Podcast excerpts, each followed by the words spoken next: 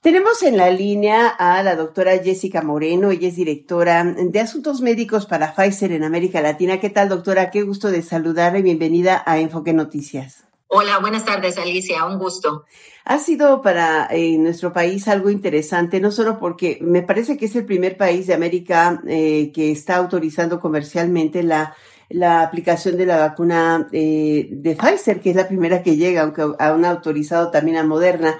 Ojalá que nos pudiera dar el estatus del abasto, porque hoy otra vez se agotaron las vacunas. Sí, Alicia, eh, muchas gracias. En realidad, nuestra vacuna COVID-19.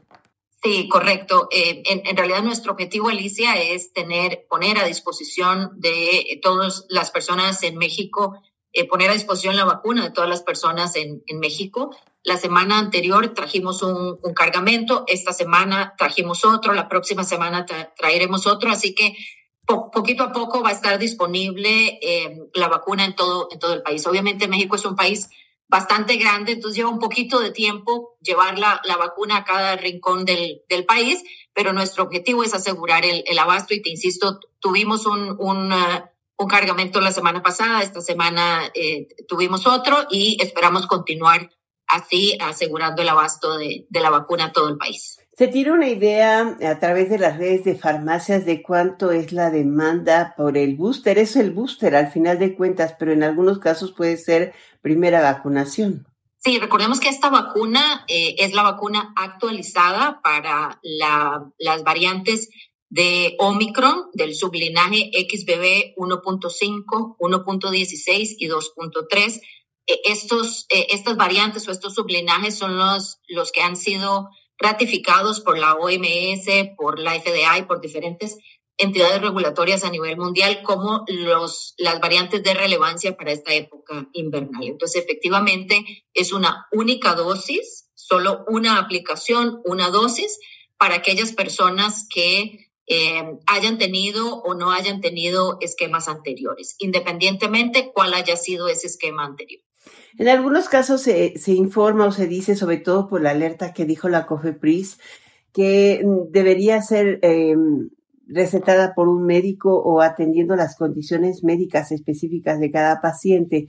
Em, esto se está considerando en las redes de farmacia donde se aplica la, vacuna Pfizer y eh, cuál sería la recomendación en general para aquellos que buscan ser em, inmunizados. La vacuna no requiere una receta médica, sin embargo, nosotros como compañía siempre recomendamos que la persona que se vaya a aplicar este biológico o a utilizar cualquier otro medicamento acuda a su médico y se asegure de eh, tener las condiciones necesarias para recibir esta vacuna o cualquier otro, otro medicamento. Pero oficialmente no se requiere eh, una receta para aplicarse la vacuna la, estamos pidiendo a la población o comentándole a la población es que la vacuna hoy está indicada para cualquier persona mayor de cinco años. Mayor de cinco años, es la misma para menores que para adultos. En realidad tenemos dos presentaciones, una presentación de cinco años a menores de 12 y una presentación de eh, mayores de 12 años. La vacuna es exactamente la misma, lo que varía obviamente por la edad es la dosificación, pero la vacuna es exactamente la misma para ambas, eh, para ambos grupos etarios. Ahora, la, la última pregunta sería, y, es eh, fácil de responder, son eh, en total cinco, fueron cuatro redes de farmacias iniciales y particularmente el Valle de México donde se ha estado aplicando la vacuna.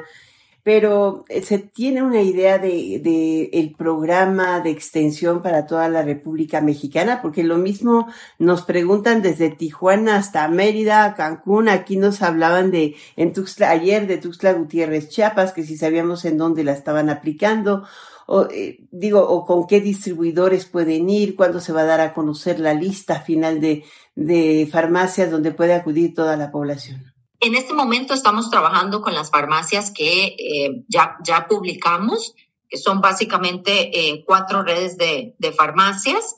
La intención, como te decía, y, lleva un poquito de tiempo porque México es un país grande, la intención es que todas las cadenas de estas farmacias tengan disponible eh, la vacuna. Nos lleva un poquito de tiempo, pero va a estar disponible de acuerdo a lo que cada una de estas cadenas establezca, ¿verdad? En este momento estamos trabajando con ellas. Si eventualmente en el futuro ampliamos con cualquier otra eh, cadena de farmacias, por supuesto lo vamos a comunicar, pero en este momento estamos trabajando con esas cuatro cadenas de farmacias.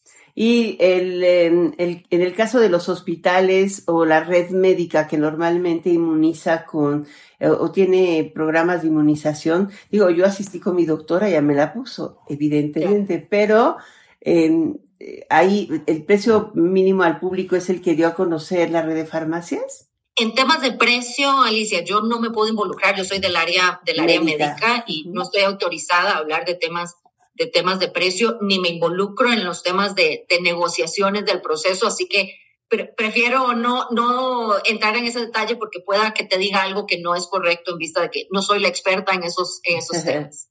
Claro que sí, pero eh, al final puede estar disponible también con los médicos, ¿no? Con, los, eh, con el médico que te atiende regularmente o eventualmente los hospitales cercanos, una cosa así. Eventualmente trabajaremos en, en, ello, Alicia. En este momento estamos enfocados en las, en las farmacias, en vista de que probablemente es eh, el espacio, digamos, que pueda abarcar una mayor cantidad de, eh, de personas, ¿verdad? Y lo que queremos es asegurar que una mayor cantidad de mexicanos puedan tener acceso a, la vacuna. Pero eh, eh, vamos, vamos paso, paso a paso y, y, en este momento estamos trabajando con esas, con esos grupos de, con esas cadenas de ¿En otros países de América Latina también ya se está avanzando en la comercialización?